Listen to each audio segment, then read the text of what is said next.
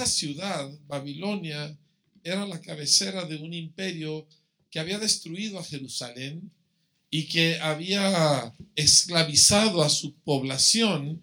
Y sin embargo, Jeremías les escribe y les dice, procuren el bien de la ciudad a donde yo los hice transportar. Procuren su provecho. Entonces yo tuve que aprender a encontrar por qué a Dios le gusta el lugar donde yo estoy y por qué Dios me mandó ahí. Sí, porque yo, no vivía en Parral y, la verdad es que no tenía mucho interés en irme ahí. Porque es chiquito, porque no tiene, bueno, sí tiene aeropuerto, pero nadie quiere aterrizar. Entonces, es, es la misma. Este, y, no tiene avenidas grandes y no tiene tiendas grandes. No hay ni McDonald's ni Starbucks, ¿verdad? Este, a duras penas tenemos un Walmart chiquito y, y, ¿me entiende? Es un lugar que, pues usted diría, híjole, como que vivir aquí para siempre. Gracias. Pero el asunto es que cuando Dios empezó a cambiar mi corazón acerca del lugar donde yo estaba, en un día que yo estaba orando, quejándome. Usted se queja acerca de su iglesia, no me diga que no. Y yo estaba quejándome y me acuerdo que Dios me hizo ver cómo yo podía dañar a mi gente si yo seguía en ese plan de oración. Y me acuerdo que me quebrantó mucho porque me di cuenta que yo le estaba haciendo daño a mi gente y el Señor me mostró cuánto yo lo necesitaba a ellos y que probablemente ni siquiera estaría en Cristo si no fuera por la ciudad y la congregación donde estaba. Me cambió muy fuertemente mi mentalidad y empecé a ver lo que tenemos. Mi ciudad es chiquita, así que así de la nada podemos reunir a 300, 400 gentes a orar, porque todo está cerca. Y podemos hacer reuniones así planeadas con día y medio de anticipación y salen padrísimas porque todo está cerquitas. Aquí me dicen, no, ahí, aquí está cerquitas, 25 minutos. Digo, 25 minutos, yo estoy en otra ciudad, en donde yo vivo. Y, no hay distractores. No hay centros comerciales, no hay Liverpool ni Palacio de Hierro, no hay, no hay tiendas. Sí hay un lugar de cines, ¿verdad? Este, pero eso por mucho tiempo ni siquiera eso hubo. El único cine que había era uno, un cine en la ciudad y llegaban las películas primero a los videos que al cine, entonces, pero no había en qué distraerse. En mi ciudad o estás en fuego o estás borracho. No había puntos intermedios, entonces eso nos trajo enormes bendiciones porque nos permitió enfocarnos y, dedicarnos y el resultado de ello este fue mucha salvación, muchos avances, mucha revelación, unas experiencias tremendas en el Señor. Y créanme que yo renegué con Dios y me peleé como gato boca arriba, ¿verdad? Cuando Dios primero me llamó a irme a mi ciudad natal, porque yo ahí nací. Entonces, donde tú estás, ahí es donde Dios te quiere.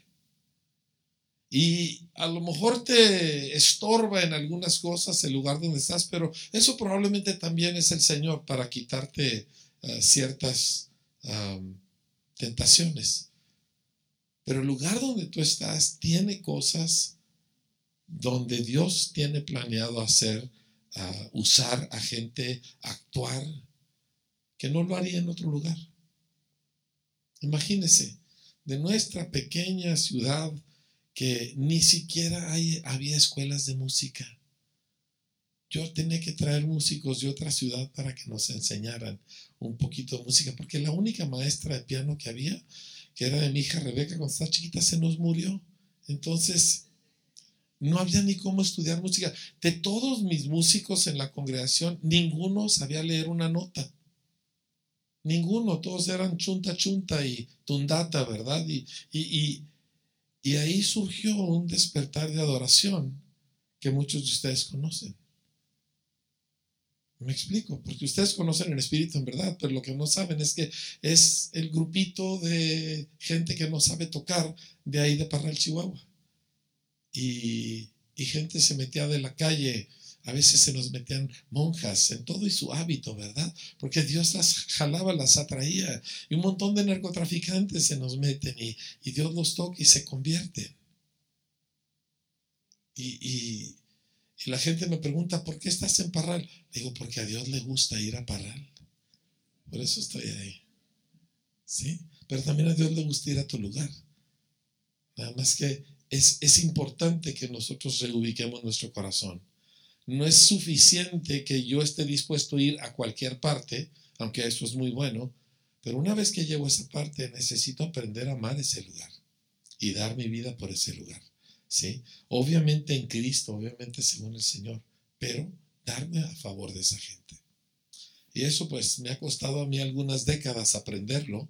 Yo creo que por eso Dios me agarró jovencito, porque sabía que conmigo se iba a tardar. Pero se puede hacer.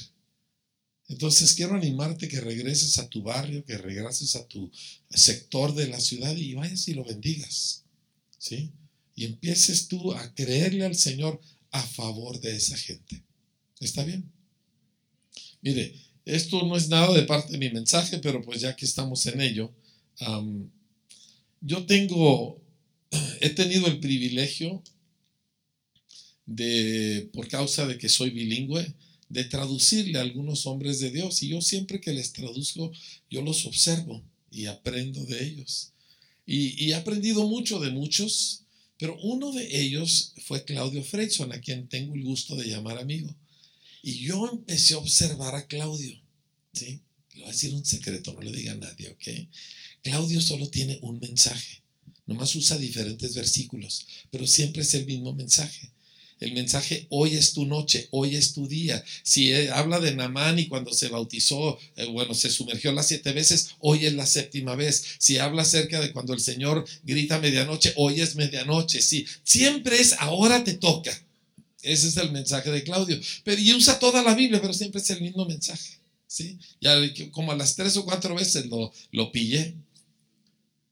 Pero descubrí el secreto de Claudio era una capacidad increíble para creer a favor de la gente. Y puede tener un tipo así, de esos que uno lo que quiere es que se vaya, ¿verdad? Un tipo que no merece más que el juicio de Dios y lo vi poder creer a favor de esa persona. Yo dije, yo quiero hacer eso. Yo quiero creer a favor, sea de mi ciudad, sea de mi nación, o sea de algún individuo que tengo enfrente, independientemente si esa persona me inspira o no me inspira. Yo quiero poder ejercer fe a favor de otros. Yo quiero animarte que ejerzas fe a favor de nuestras ciudades. Amén. Muy bien. Bueno, vamos a meternos a la palabra porque nosotros estamos hablando de ser iglesia y somos iglesia. Y yo quiero hablar un poco acerca de qué es una iglesia. Y son cosas muy básicas porque he descubierto en la vida que lo básico es lo que determina todo. Y si tú no tienes lo básico bien, bien, bien agarrado, bien dominado, olvídate de todas las cosas más exóticas. Así que vámonos a las bases, ¿verdad? ¿Qué es la iglesia? La iglesia es un montón de gente que ha tenido un encuentro con Cristo en el cual se arrepintió, creyó y nació de nuevo. ¿Verdad? Todas las personas que conformamos la iglesia hemos experimentado un nuevo nacimiento. Jesús fue muy claro en Juan capítulo 3, le dijo a Nicodemo, Nicodemo era un judío ejemplar, era un hombre que conocía la Biblia, era un hombre que practicaba el judaísmo, que era la religión que Dios estableció y lo practicaba él a conciencia, era sincero y Jesús le dice a este hombre ejemplar, no es suficiente, necesitas nacer de nuevo. No es un curso, no es un proceso, es un milagro. Necesitas nacer de nuevo. El joven rico viene con Jesús. Este era un muchacho que las tres cuartas partes de las mamás aquí estarían orando para que se casara con su hija, porque era joven y era rico y era piadoso. ¿Verdad? Y a poco usted no diría, Señor, este para mi hija y, y este muchacho llega y él viene a Jesús y dobla la rodilla, maestro, bueno, ¿qué debo hacer para heredar la vida eterna?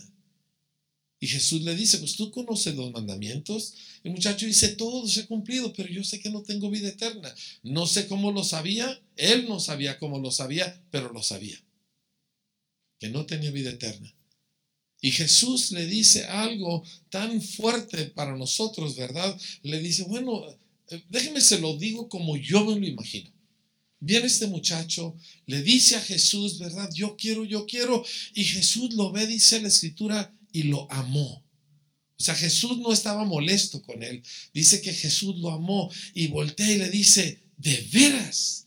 ¿De veras quieres ser perfecto? ¿De veras quieres la eternidad? Sí, Señor, sí quiero. Entonces, vende todo lo que tienes y da el dinero a los pobres y sígueme y tendrás tesoro en el cielo.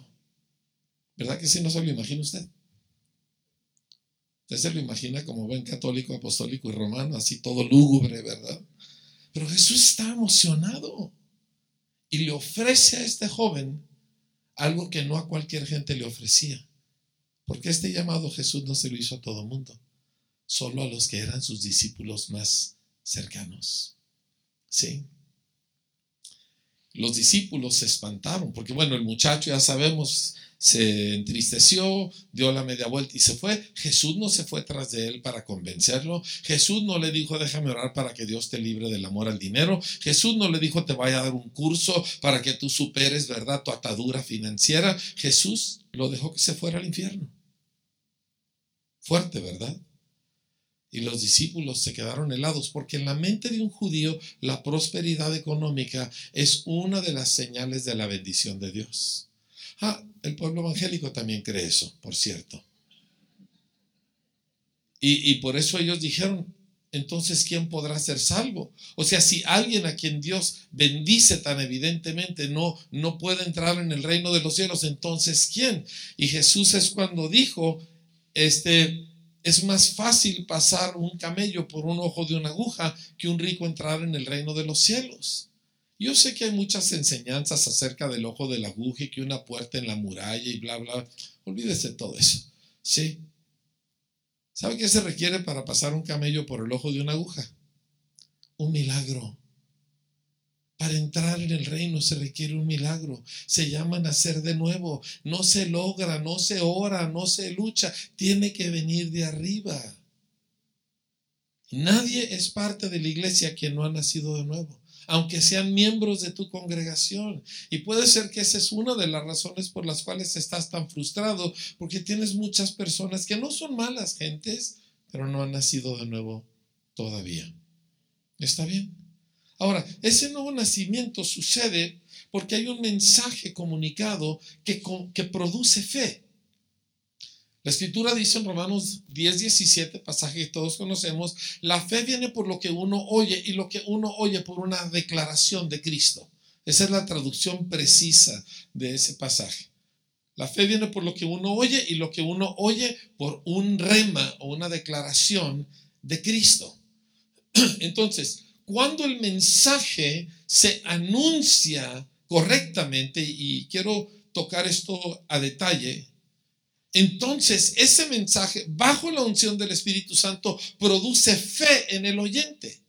De modo que nos quitamos la excusa de decir es que esta gente es muy dura y no quiere, porque la Biblia dice que no depende del que corre ni del que quiere, sino del que le predica. Porque la fe viene por lo que salió de la boca del predicador. La fe viene por lo que uno oye y lo que uno oye por la declaración de Cristo. Ahora no estoy diciendo que el, pecador no tiene responsabilidad. Pero lo que rompe la barrera, lo que enternece ese duro corazón es aquel mensaje glorioso salido de labios que están bajo la influencia del Espíritu Santo. Entonces eso, por esa razón, Romanos, cuando nos habla acerca del proceso de salvación, dice, ¿cómo invocarán aquel en el cual no han creído? ¿Y cómo creerán en aquel del cual no han oído? ¿Y cómo oirán si no hay que les predique? ¿Y cómo predicarán si no fueren enviados? Entonces vemos nosotros que Jesús está diciendo, todo este proceso de salvación, la responsabilidad empieza con gente enviada que predica, porque la fe no es producida por el esfuerzo humano, es un regalo de Dios a través de la proclamación del mensaje de Cristo. Ahora, hay que aclarar este mensaje. ¿Por qué? Porque hay muchas cosas que se dicen en nombre del Señor que no necesariamente son el Evangelio. Entonces, vamos a decirlo en el versículo más conocido de todos. Uno, de tal manera amó Dios al mundo que ha dado su Hijo unigénito para que todo aquel que él cree no se pierda, más tenga que. Sin embargo, eso no es lo que se predica. Se predican soluciones a necesidades y son válidas, ¿verdad? Alguien tiene una necesidad, claro que queremos ayudarle, pero ese no es el mensaje. Dios te va a ayudar, es el mensaje de las religiones del mundo, pero no es el mensaje del Evangelio. El mensaje del Evangelio es lo que le dijo el ángel a, José cuando eh, le habló que no dejara a María, le dijo lo que ella eh, tiene en su vientre fue engendrado por el Espíritu Santo, dice, y le vas a poner por nombre Jesús, porque él salvará a su pueblo de qué? De sus pecados. La buena noticia es que hay perdón. La buena noticia es que podemos ser reconciliados con Dios. Por eso segunda de Corintios nos habla del ministerio de la reconciliación y cómo nosotros somos embajadores en nombre de Cristo, llamando al mundo a reconciliarse con Dios. Ahora, aquí hay parejas. Para que haya una reconciliación tiene que haber habido un pleito. ¿Verdad que sí? O sea, tú no te reconcilias con tu marido si estás contenta con él. Tú te reconcilias con tu marido cuando le quieres sacar los ojos. ¿Sí? Ahora, esto es una parte esencial del mensaje que está perdida en el Evangelio que se comunica regularmente. ¿Sí? Porque tendemos a comunicar un mensaje enfocado hacia la cultura de nuestro país. Y la cultura de nuestro país, Dios existe para ayudarme en mis necesidades temporales. Toda la religión mexicana solamente ve a Dios como un instrumento para resolver problemas temporales. O sea, tú ve a la iglesia que quieras, no estoy hablando de, iglesias cristianas, tú ve a una iglesia en cualquier parte, una parroquia, una catedral, y la gente le está pidiendo a Dios o a las diferentes deidades en las que creen, y nadie está pidiendo salvación y nadie está pidiendo dones del Espíritu Santo. Todo el mundo está pidiendo, sáname el cuerpo, ayúdame con mis finanzas, arréglame mi matrimonio. Todo temporal. Entonces esto no es el Evangelio. El Evangelio es que Dios estaba en Cristo reconciliando al mundo consigo mismo. Pero para que Dios me reconcilie, yo necesito darme cuenta que estoy yo en conflicto con Dios. Esa parte no se tiende a predicar. Los antiguos evangelistas entendían, conocían, dominaban el secreto del Salmo 19, que dice, la ley de Jehová es perfecta, que convierte el alma. Ellos no predicaban gracia, predicaban la ley, porque la ley es nuestro ayo que nos lleva a Cristo. La ley, en palabras de Carlos Spurgeon, desnuda al hombre de toda su autojusticia, y donde la ley te deja, dijo él, te recogen las bienaventuranzas. La ley te quita todo tu pretensión de ser bueno, de ser justo, de ser merecedor. Te deja completamente desnudo ante Dios, ¿sí? Y entonces, y solo entonces, puedes aceptar la primer bienaventuranza, bienaventurados los mendigos en espíritu, de ellos es el reino de los cielos. Entonces, la primera parte de nuestro mensaje no es popular, porque le dice al hombre, tú estás en un mal lugar en cuanto a Dios. Tú y Dios están en conflicto. No porque Dios no te ame, porque tú le has dado la espalda, porque tú has querido ser Dios. Y antes de considerar los problemas que eso te ha acarreado, tú necesitas resolver tu conflicto con Dios. ¿Cómo? Pues no hay obras, no hay oraciones, por eso tuvo que venir el Hijo de Dios. Por eso tuvo que morir en una cruz. Porque era tan grave la situación que era la única manera. ¿Sí? Este mensaje, cuando yo le comparto el Evangelio a personas y sobre todo cuando yo llamo a alguien para recibir a Cristo, siempre parte de lo que hago, le digo, mire, usted está aquí porque usted, al igual que yo, ha ofendido mucho a Dios. Usted ha sido, al igual que yo, rebelde y ha vivido su vida a su manera. Y eso no se nos permitió nunca. Y usted necesita que Dios le perdone. Es lo que más necesita. Y es lo más difícil de obtener. ¿Y sabe cómo lo sé? Y es lo mismo que le digo a las personas. Porque cuando tú has tenido que perdonar a alguien, ¿verdad que qué difícil es? Pues para Dios no fue barato ni fácil perdonarnos. Por eso Jesús murió en la cruz. Y usted lo que necesita es poner su fe en eso para que Dios perdone sus pecados. La mayoría de los cristianos que yo conozco no están 100% seguros que todos sus pecados han sido perdonados y que ellos han sido reconciliados con Dios. Y viven tratando de convencer a Dios de que les bendiga. Pero eso es porque el Evangelio no se les ha presentado con claridad. Entonces la iglesia, que es esta gente nacida de nuevo, todo parte de la proclamación correcta de este mensaje glorioso que confronta al hombre con el amor de Cristo y la culpa propia. Y la unión de esas dos cosas es el nuevo nacimiento. Salmo 51 es un lugar increíble para ver esto en acción. David confesando, yo he pecado, yo soy el que está mal aquí, ¿verdad? Y lávame, límpiame. O sea, David no fue buscando ayuda para una situación, David fue buscando perdón. ¿Está bien? Y qué dicha cuando una persona se sabe perdonado totalmente. Es el Salmo 103, perdón, el Salmo 32. Bienaventurado aquel cuyos pecados, cuya iniquidad, cuya maldad ha sido cubierta. Yo fui perdonado hace casi 40 años. Fui perdonado en una forma tan extraordinaria, a pesar de que no fue un evento visiblemente fantástico. Estaba yo solo en un departamento hablando por teléfono y ahí el Espíritu Santo me convenció de mi pecado de tal grado que yo quería cavar un hoyo en la tierra, que me tragara la tierra. Y ahí Jesús perdonó todos mis pecados, hasta el último de ellos. No dejó uno solo, ni siquiera los futuros, todos los perdonó.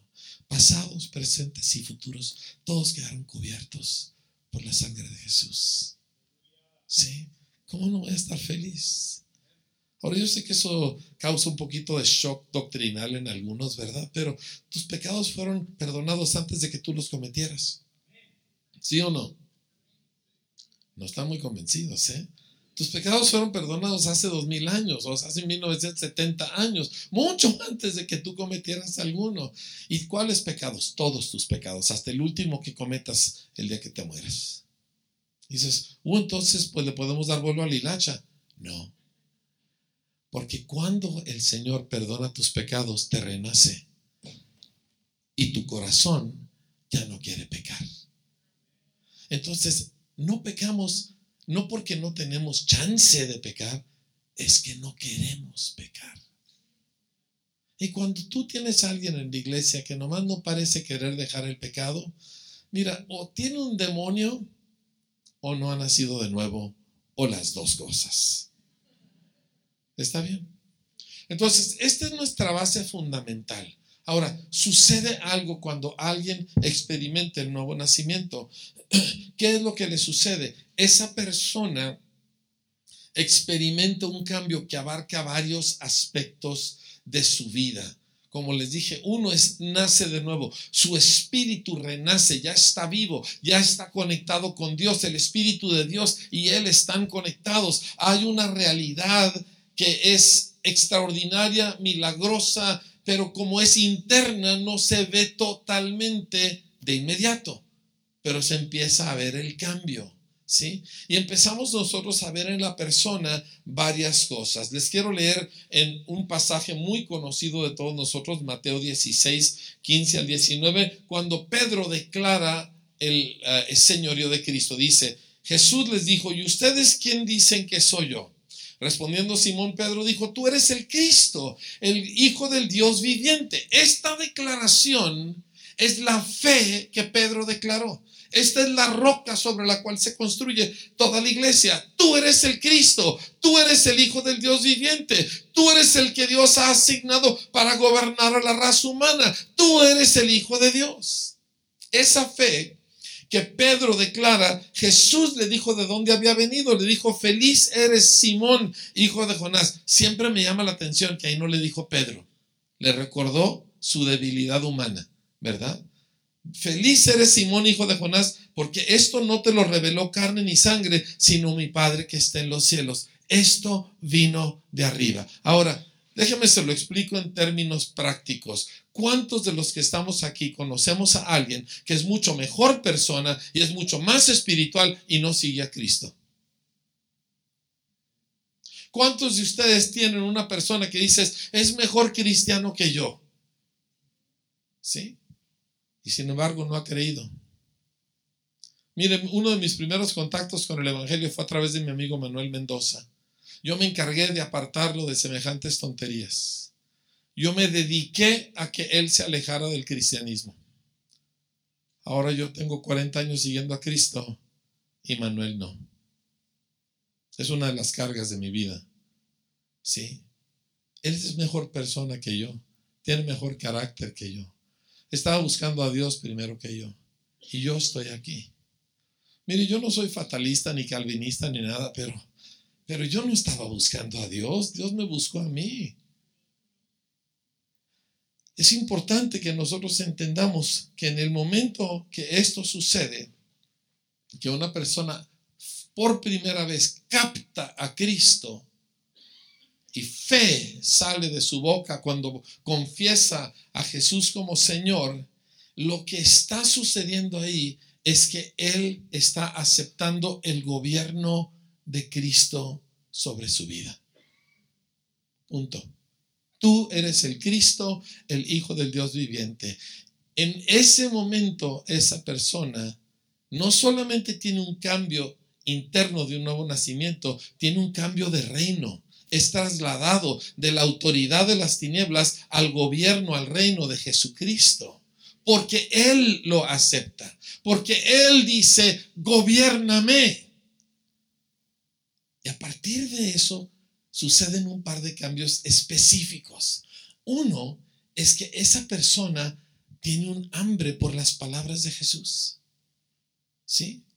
Mire, es como con los bebés. A ver, mamás, ¿cuántas aquí han tenido, criado bebés? ¿Sí?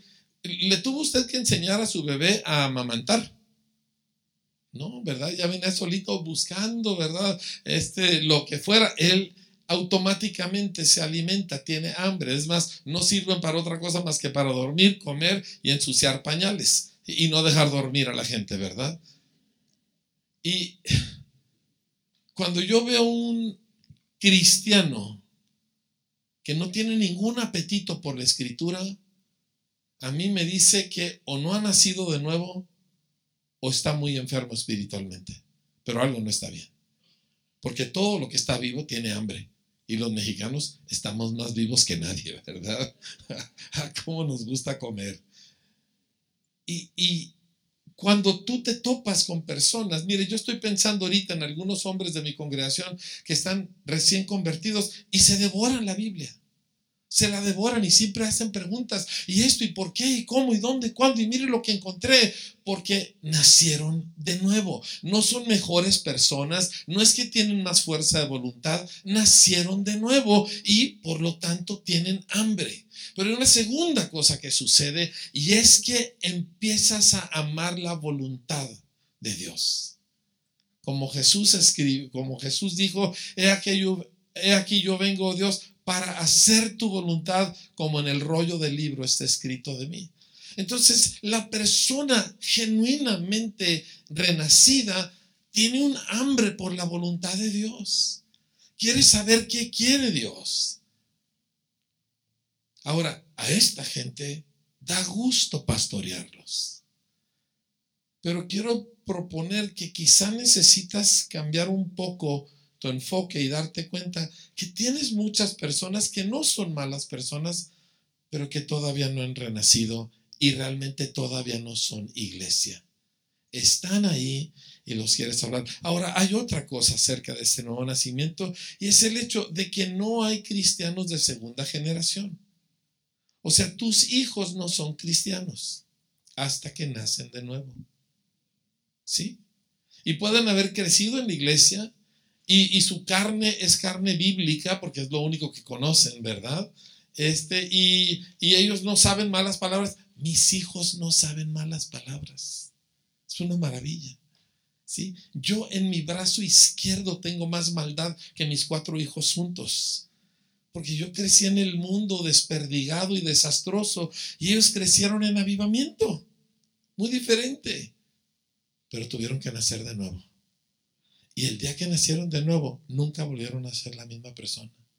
Un cambio increíble, diferente cada uno, marcado y evidente en cada uno. Yo vuelto a veces a mí y veo a mis hijos y nomás me quedo mirándoles porque sé, yo no hice eso. Yo no le metí eso en su cabeza, yo no le causé esa clase de actitud. ¿De dónde vino eso? Nació de nuevo. Entonces, esta es la gente que queremos disipular. Porque disipular personas que no han nacido de nuevo es como tratar de educar a un cadáver. No funciona. Volte con tu vecino y dile, no funciona. ¿Está bien? Ahora, yo sé que las mentes están funcionando y están pensando que quién de mi iglesia realmente no ha nacido de nuevo. Bueno, no nos toca a nosotros ser el factor determinante absoluto, pero tenemos nuestras sospechas sí o sí. ¿Ok? Ore bien por esa gente. No ore que se componga, ore que se convierta. Y no le esté predicando que debe de dejar esto y debe de hacer aquello. Predíquele que se arrepienta y que crea en Cristo. Así de sencillo. Ok, ¿qué sigue? La iglesia, Jesús dijo lo siguiente, tú eres Pedro y sobre esta roca yo edificaré mi iglesia y las puertas del Hades no prevalecerán contra ella. Ahora, cuando Pedro hace esta declaración, y se pone bajo el gobierno de Jesús, inmediatamente le es dado gobierno a él. Él se pone bajo la autoridad de Cristo cuando dice, tú eres el Mesías. En ese momento Jesús voltea y le dice, yo te doy a ti autoridad. Todo creyente, todo verdadero creyente que ha confesado a Cristo, ya está operando bajo una autoridad espiritual en su vida. Esa es la razón que la primer evidencia bíblica de un verdadero creyente es su capacidad para echar fuera demonios. Ahora, yo no ando buscando demonios en cada rincón, principalmente porque no los quiero hallar, ¿verdad? Pero, pero en Mateo 16, la primera evidencia de los que creen en el nombre de Jesús es que echan fuera demonios. ¿Por qué? Habiendo confesado a Cristo, tienen autoridad. Ahora, yo veo que muchos cristianos le tienen miedo a los demonios. Ay, si se me salta a mí, ¿verdad? si se te salta a ti es porque quiso hacer montón con el, que ya traías adentro. ¿Entiendes? Pero de veras, en la Biblia, yo veo que para Jesús echar fuera demonios nunca fue difícil. O sea, venía, lo veía, lo callaba y te me vas, ¿verdad? Y se iban. Y en todos los encuentros entre Jesús y los demonios, los aterrorizados no son, no es Jesús. ¿Quiénes son los aterrorizados? Los demonios. Pero cuando los cristianos se encuentran con demonios, ¿quiénes son los aterrorizados? Y yo veo a los cristianos así, seis horas de gritarle a una pobre señora, ¿verdad? Y le llaman a eso liberación. Eso no es liberación. El demonio se fue porque ya no aguantaba. Pero eso no es la autoridad del reino. Déjeme le digo algo más acerca de esto, de demonios y sanidades y todo, ¿verdad? Porque hay, muchas desviaciones, uh, no malintencionadas, pero sí producen malos resultados. Nuestro mensaje es salvación y perdón de pecados y vida eterna. Ese es nuestro mensaje. Sanidades es algo que nos acompaña. No predicamos sanidades, practicamos sanidades. Es muy diferente. Eso significa que si alguien viene a mí y está enfermo, yo tengo fe para sanarlo. Pero yo no uso el mensaje de Cristo para decirle acepta a Cristo y Cristo te va a sanar. Porque yo no veo a Cristo haciendo eso. Nunca. Todos los que venían a Él, a todos los sanaba. Y la mayoría ni las gracias le daban. O sea, no solamente no eran cristianos, ni siquiera eran educados. Y sin embargo Jesús los sanaba, a todos. Eh, la gente se lanzaba en el aire y lo tocaba y eran sanados. ¿Sí? Le traían leprosos, ciegos, mancos, o sea, mancos. ¿Sabes qué es manco? Que está sin un medio brazo y los sanaba a todos. Es una cosa impresionante. Nosotros oramos por enfermos porque Cristo nos ha enviado en poner manos sobre los enfermos y sanarán.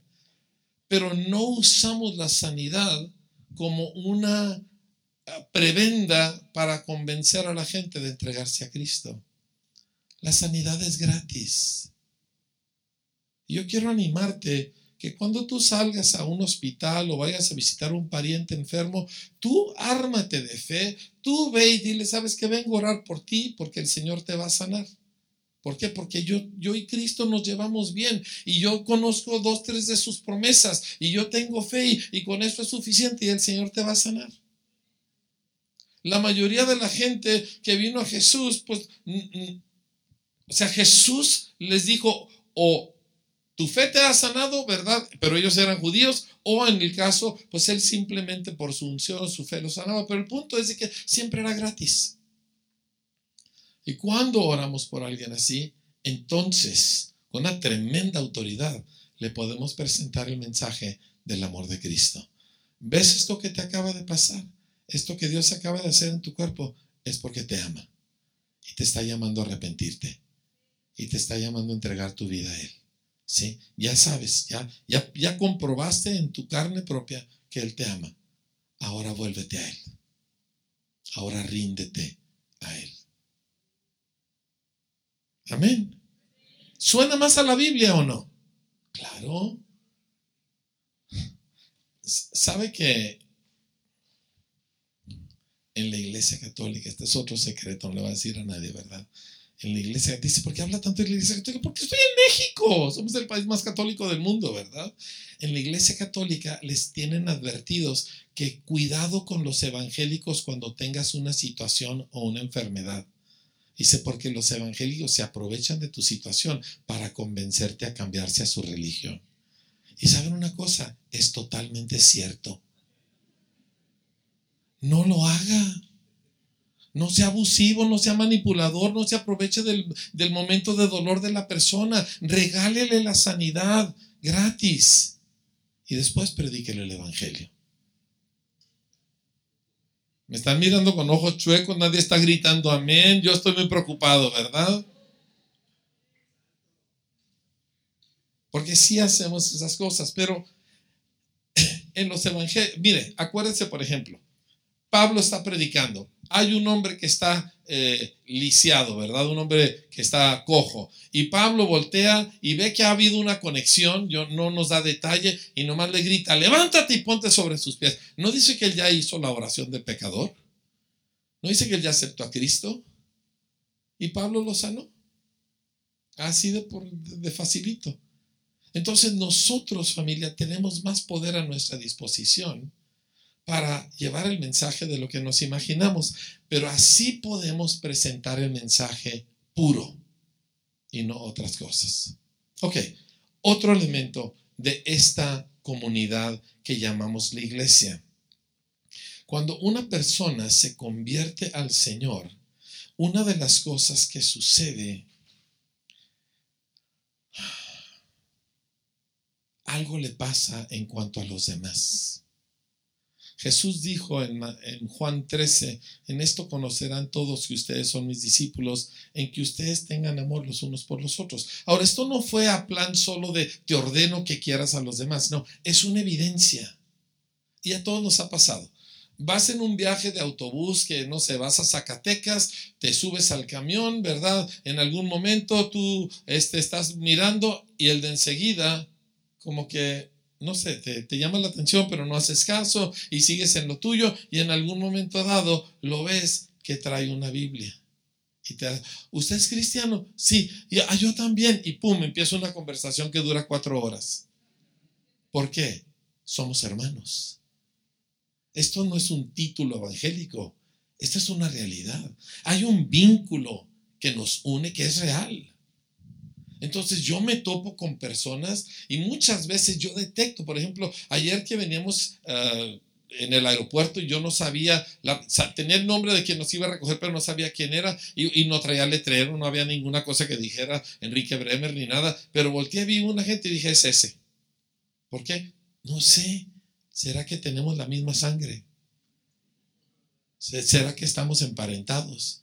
Pero supe que era él. Otra ocasión me acuerdo, había un hombre, se llama Dwayne Kirshner, y, nos quería, sabíamos el uno acerca del otro, pero nunca habíamos tenido un contacto. Y me acuerdo que estamos en, en uno de los eventos que hacemos para jóvenes y me acuerdo que yo voy bajando de la plataforma y veo a un hombre y yo supe que él era Dwayne y él supo que yo era Enrique. Y nunca nos habíamos visto. ¿Por qué? Porque el Espíritu da testimonio a nuestro espíritu de que ambos somos hijos de Dios. Entonces cambia la forma en que esta gente se relaciona unos con otros. Ya no aplican las normas de la cultura de donde salimos. De modo que si alguno está en Cristo, nueva criatura es. Déjeme le digo a qué lleva eso. Mire, la razón que yo soy tan insistente en que gente entienda lo mal que estaba antes de Cristo es para que ellos dejen de creer que antes ellos tenían acceso a Dios. Porque no lo tenían. Porque el único acceso a Dios es a través de... Así es. Y si no tenía Cristo, esa persona tenía acceso a Dios. No. Y sin embargo, casi todos los cristianos piensan que ellos antes de conocer a Cristo, Dios les hacía milagros y ellos le pedían a Dios y de alguna manera tenían un acceso a Dios. Es una mentira que debilita su nueva experiencia en Cristo. Cuando una persona se convierte, dices, pero ¿qué Dios no nos hacía milagros? Dios me hizo muchos milagros, pero yo no lo conocía. Y yo no tenía contacto con Él. Ahora entienda, yo era un niño de misa diaria, por mi cuenta. Y yo fui monaguillo y todo lo que demás que se hace, y yo quería ser sacerdote, y yo fui criado por sacerdotes por tres años. Mi adolescencia yo la viví en la iglesia dos veces al día, clase de religión todos los días y rodeado de religiosos todos los días. Yo sé lo que es estar entregado a una religión. La noche del 28 de enero de 1980 que Cristo me encontró, todo eso desapareció. Pero la mayoría de la gente piensan que no. Que de alguna manera sí buscaban a Dios. No es cierto. Yo no buscaba a Dios, Dios me estaba buscando a mí, porque Dios no estaba perdido, el que estaba perdido era yo. Pero si yo me aferro a que lo de antes, de alguna manera, Dios y yo sí tenemos algo, nunca voy a experimentar la plenitud de la redención y el acceso que tengo en Cristo Jesús. Así que yo insisto en enseñarle a toda nuestra gente nueva la realidad de dónde estaban antes de Cristo para que ahora puedan recibir todo lo que ahora tienen en el Señor. Esto es súper, súper, súper importante. ¿Sí? Y entonces las personas empiezan a caminar de otra forma. Mire, por ejemplo, eh, Romanos 5 dice, justificados pues por la fe, tenemos paz para con Dios. Dios no está enojado contigo. Dios no está molesto contigo. Dios no está frustrado contigo. Y viera cómo batallamos para creer eso. Y sentimos que no hemos hecho lo suficiente y que tenemos que hacer algo más. Pero la razón que Dios no está frustrado contigo es por Cristo, no por ti. Ay, pero me falta tanto. Y a ti y a mí y a todos. Pero Jesús no está frustrado. Dios no está frustrado. Pero la mayoría de la gente batalla para poder experimentar esta realidad. Dios está satisfecho acerca de ti. Todo lo que tú eres ya está cubierto. No necesitas añadirle nada más. ¿Sí? De esta totalmente nueva ah, relación con Dios que antes no tenía y ahora tengo. Mire, déjeme se lo explico de otra forma. Alguien aquí quiero que recuerda alguna vez que tú has cometido lo que los muchachos llaman un oso. O sea, que tú hiciste algo terrible, ¿ok? Y ofendiste a alguien de una manera terrible. Muy bien. No sé, a lo mejor yo aquí a mi hermana, ¿verdad? En un momento dado volteé y le grité y hasta me salió una mala palabra, ¿verdad? Y, y lo después, ¿verdad? A, la media hora, este, o al siguiente día, yo digo, ¿qué hice? ¿Qué hice? Y busco a la hermana después de dos o tres días de esconderme, ¿verdad? Falto el domingo en la congregación porque qué pena. Y yo con ella le digo, perdóneme, hermana, perdóneme, yo no sé qué se me metió. Y como ella es buena cristiana, dice, hermanito, no se preocupe, yo desde ese momento lo perdoné, no hay problema. Ay, gracias hermana, ¿verdad? Pero yo sigo todo apenado.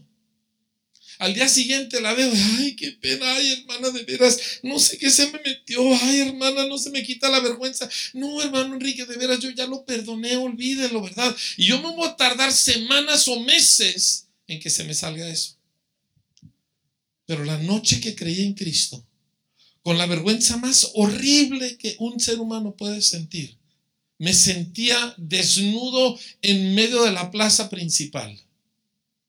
Y en el momento que Cristo perdonó mis pecados, inmediatamente yo tenía acceso a Él, total, sin vergüenza, sin culpa, sin nada. Y yo siempre oro sin culpa. Es más, pudiera usted decir que soy un descarado en la oración porque, porque no sé por qué, pero nunca tengo vergüenza. Nunca me siento que, ay, qué mal estoy. A veces hasta lo digo porque digo, ay, de vez en cuando voy a decir, soy un gusano, pero ni yo lo creo. Dices, pero ¿cómo le haces? No sé, yo no lo hice.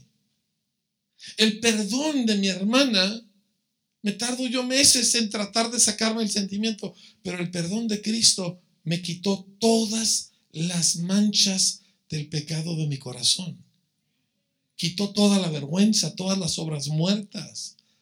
O sea, camino con Dios con completo acceso y total libertad en todo tiempo.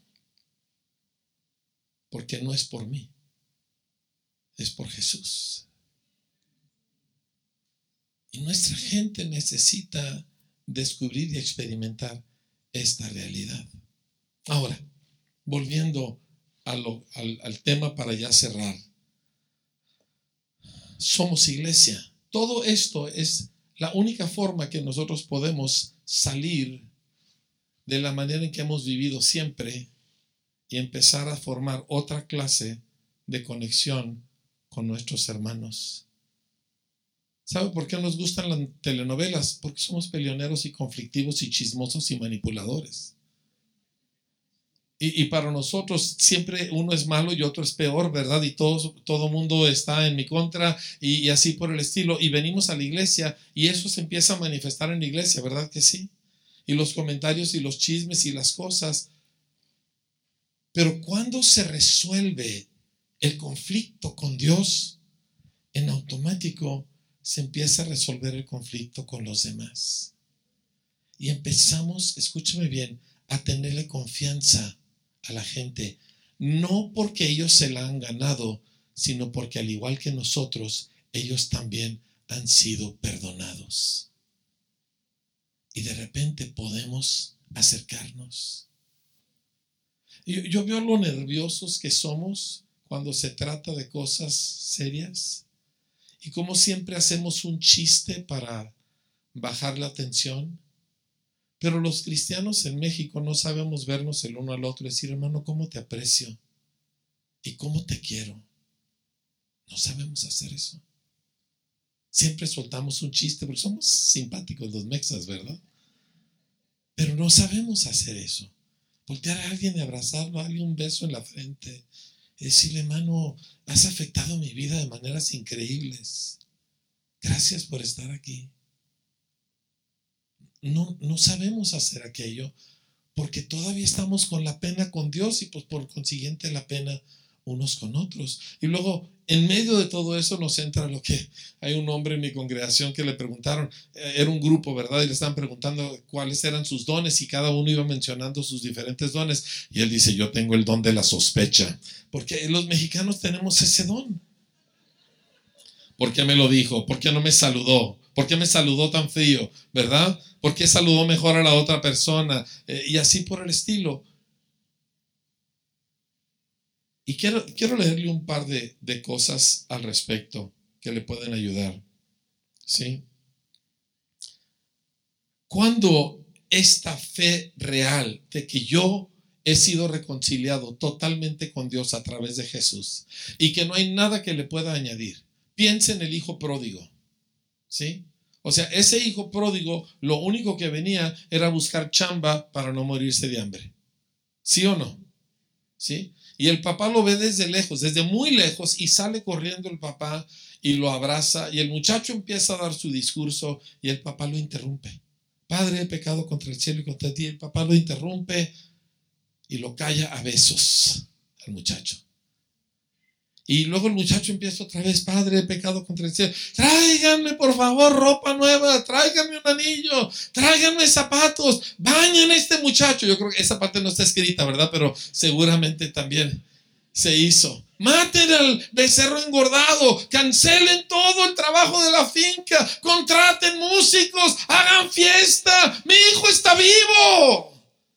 Y, y el muchacho, yo yo trato de ponerme en sus zapatos, o sea, ¿me entiendes? Él esperaba un regaño, él esperaba una mirada así de recriminación, él esperaba todo lo que los mexicanos le hacemos a nuestros hijos, ¿verdad? Este, y, y en vez de eso, el papá está haciendo esto, y esto es lo que yo me imagino, porque a mí me gusta imaginarme la Biblia.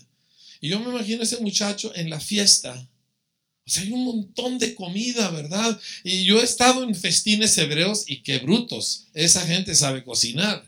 Y está la comida. Él, no había comido más que eh, como las mazorcas podridas de los marranos, ¿me entiende?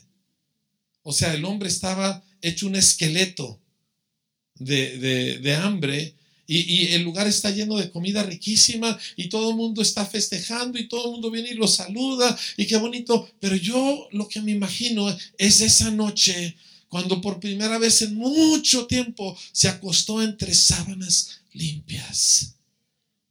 Y yo me imagino que lloró mucho. no podía creerlo. O sea, su padre lo había aceptado totalmente, como si nunca hubiera hecho nada.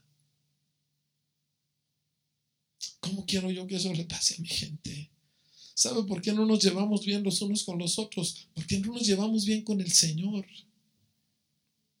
Que todavía estamos tratando de convencerlo de algo que Él ya nos lo dio eh, multiplicadas veces. Y gente que se sabe perdonada es muy buena onda. Es más, las bienaventuranzas lo describen en secuencia.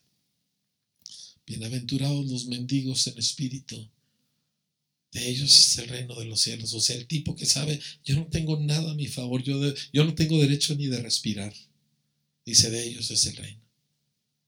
Y luego dice, bienaventurados los que lloran. ¿Por qué lloran? Cuando tú ves quién eres te hace pedazos. Por supuesto que lloras. Dice, ellos recibirán consolación. Y luego dice, bienaventurados los mansos.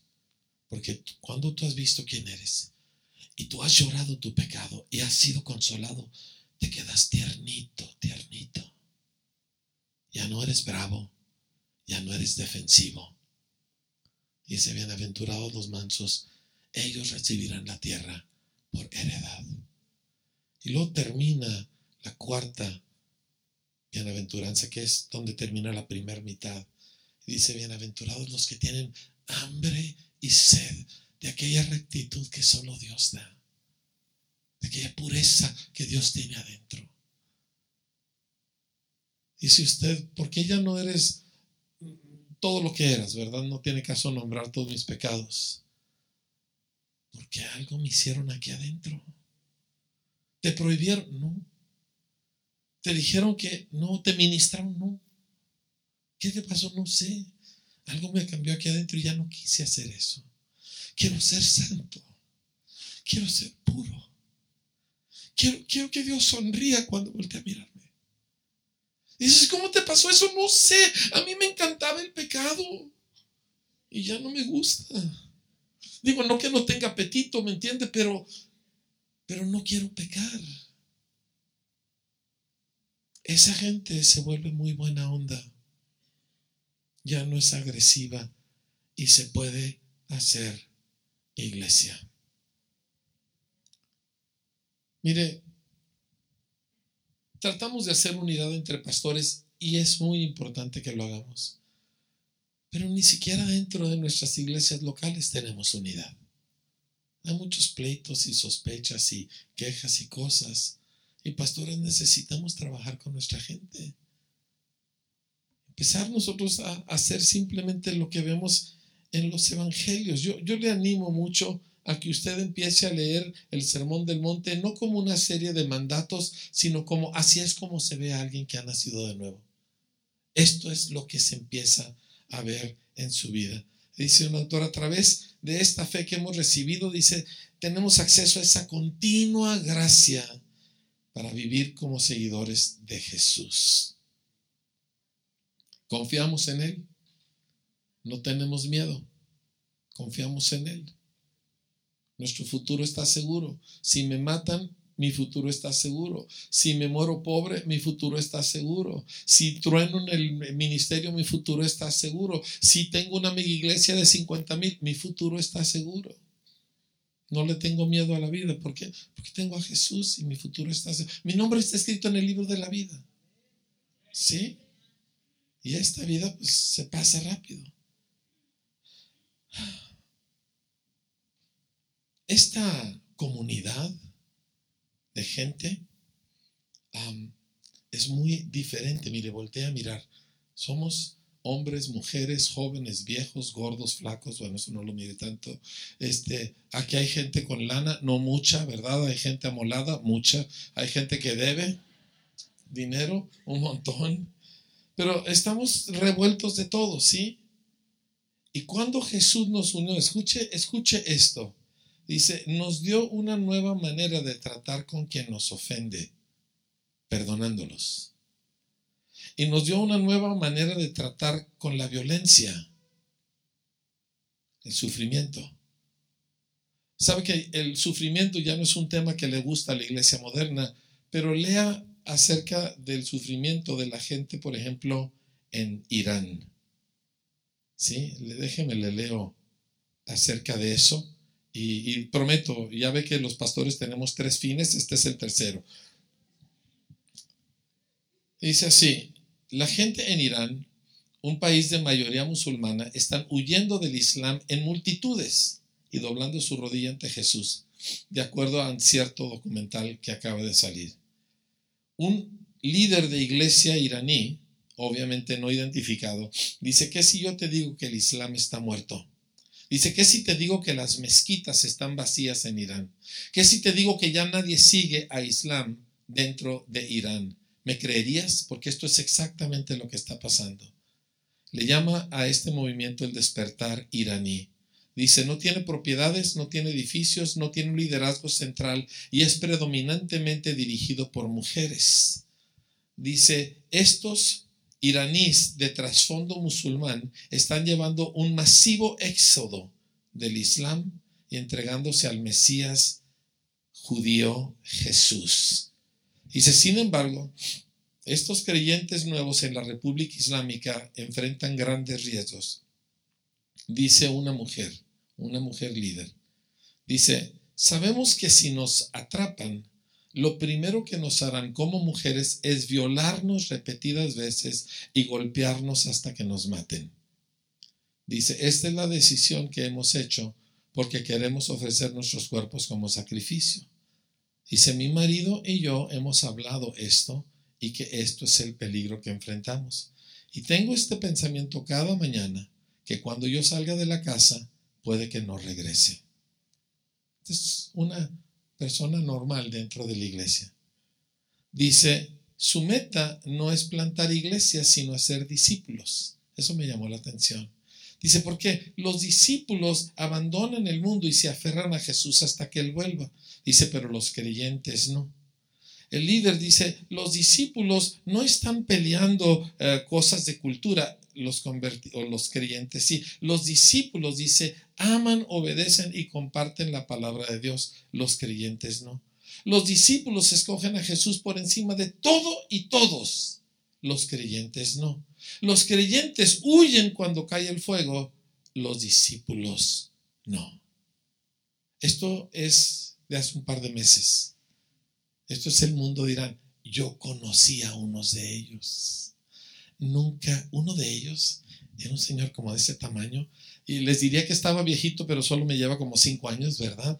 Este, Nunca he visto a alguien con más gozo. Me acuerdo que nos dijo, la iglesia en Irán está en avivamiento. Y todos nosotros, todos deprimidos, ¿verdad? Conocí a una señorita que se dedica a meter Biblias de contrabando a Irán. Ya ha estado en la cárcel, mil cosas le han pasado y tú no lo sabrías por hablar con ella. Entonces, aceptar que en esta vida, cuando sigues a Cristo, puede que sufras, es una parte eh, normal en el cristianismo.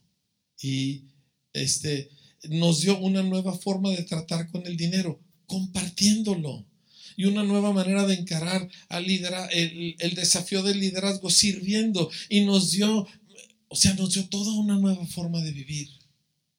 No podemos traer nuestra cultura pasada a este recinto sagrado, iglesia. No podemos traer que yo y que mi familia y que mi carácter y que yo soy melancólico y que los chaves. Si alguno está en Cristo, es una nueva criatura. Todo aquello se acabó. Todo aquello no tiene ya más lugar aquí. Y empezamos a conectarnos unos con otros. Y ahí es donde Jesús se aparece. ¿Sabe por qué Dios viene a nuestra iglesia en Parral? No soy muy buen pastor, pregúntele a mi esposa. Este, hay muchas cosas donde me falla. Soy un poco autista, ¿verdad? Pero nuestra gente ha aprendido a vivir la vida juntos. Y al Señor le gusta estar ahí. ¿Qué necesita Guadalajara? Campañas evangelísticas, haga todas las que quiera, está bien. Y mucha organización, adelante, pero ¿sabe lo que necesita esta iglesia? gente que sabe que están bien con Dios por Cristo y gente que sabe quererse los unos a los otros. Y que empezamos nosotros a vivir como hermanos.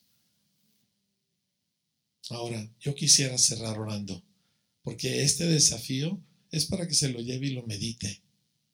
Sí, es para que usted se encuentre dónde, dónde estoy yo en medio de todo esto.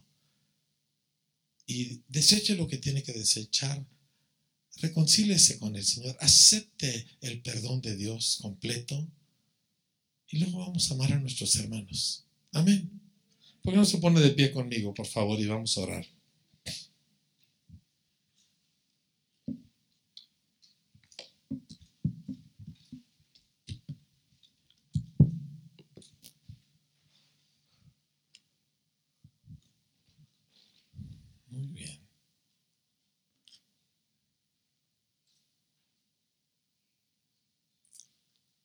Padre, tú nos has confiado el Evangelio.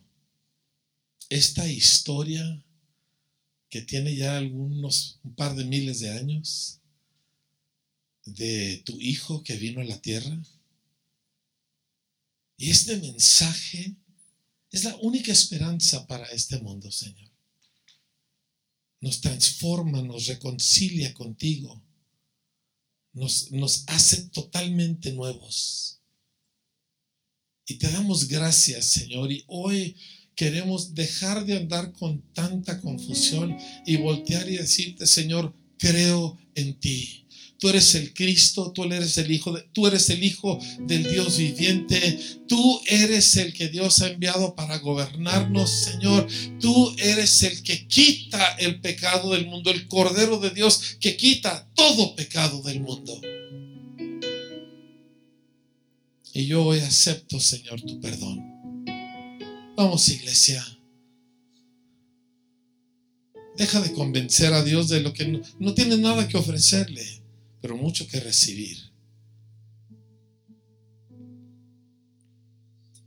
Y Padre, quiero pedirte que a la medida que descubro el amor de Dios, cambie como soy con mis hermanos. Porque soy defensivo, Señor, y miedoso y sospechoso. Y juzgo mucho a la gente, Señor. Y soy fácil y rápido de acusar. Y así no eres tú, Señor. Y yo te traigo adentro. Y, y, así tú nunca vas a venir a morar entre nosotros. Ayúdanos, Jesús. Ayuda a la iglesia de Guadalajara, ayuda a la iglesia de México. Somos la iglesia más peleonera del mundo, Señor. Somos la iglesia más dividida del mundo porque no sabemos cómo llevarnos, porque así se formó nuestra nación. Pero tú, Jesús, eres más poderoso que todo eso.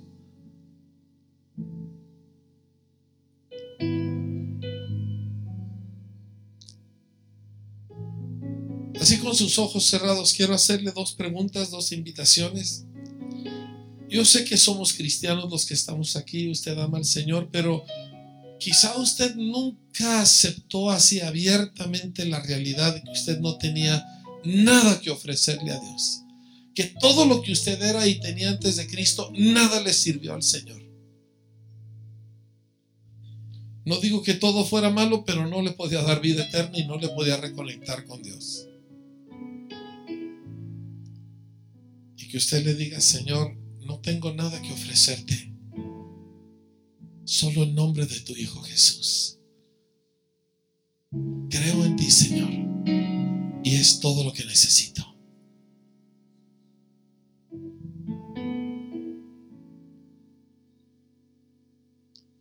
La segunda cosa que quiero preguntarle es si usted está en medio de conflictos, leves, ocultos o abiertos y usted jura que tiene la razón, obvio, todos lo hacemos.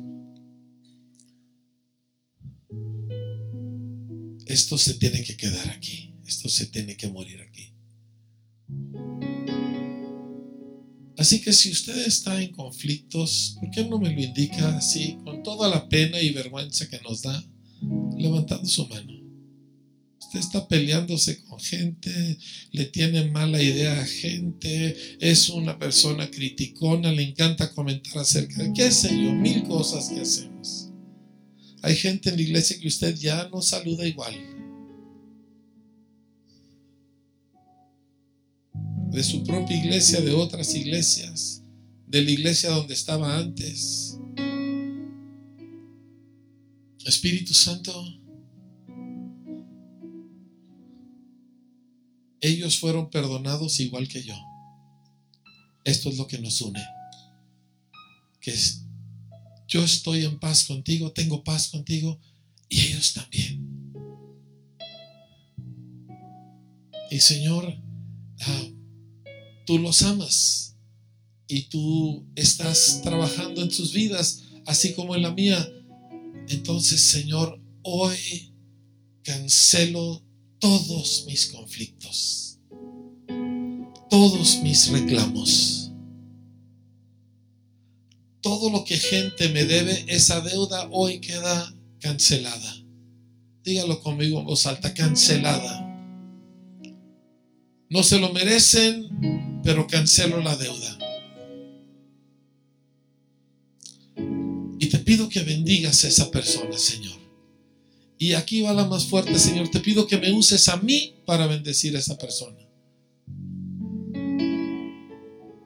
Y que esta iglesia seamos iglesia. En el nombre de Jesús. Amén. Muchas gracias, iglesia de Guadalajara. Dios les bendiga. Nos vemos mañana.